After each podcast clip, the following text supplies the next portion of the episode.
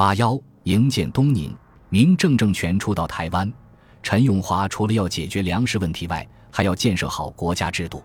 他派人修围栅，建起政府的衙门署所，同时他教导本地匠人烧制砖瓦，并带领民众伐木建造民房。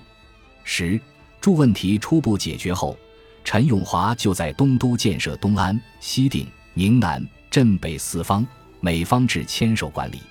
陈永华又把东都以外的地区分为三十四里，里有社，设置乡长，并以十户为牌。十牌为甲，十甲为宝，各置首长管理。户籍理清，又置有首长负责，分层管理。一时间，治安也改善了不少。发展经济，台湾属于亚热带气候，年均日照量高，十分适合甘蔗种植。世居台湾对岸的陈永华当然明白此理，他教导居民种植甘蔗，并授以制糖之法，然后把多余的糖贩运国外。于是制糖逐渐成为台湾重要的经济作业，虽得数十万斤。在冷兵器时代，人力与战力几乎是相等的。当时台湾幅员广大，急需要人力充实战力，而在屯田制度下，这些战力就是经济力。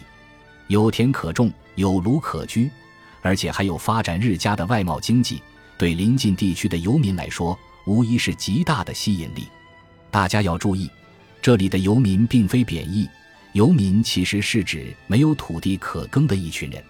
由于没有土地，例如战乱、经济原因等，所以他们不像一般农民与土地有一种紧密的联系，所以以游来称呼他们。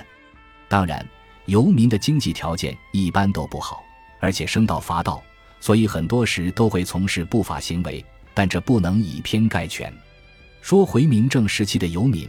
大都是来自广东、福建一带，这群人大多是操客家语、闽南语，也就是后来台湾原住民以外的两大民系。台湾通史记述，当世时，闽越逐利之忙，浮凑而至，遂率数万人。这群人很大程度上补充了台湾的军事力和生产力，是促进台湾发展的重要生力军。另外，陈永华也利用地利之便。与清廷边疆进行交易，因此台湾的经济发展更一日千里。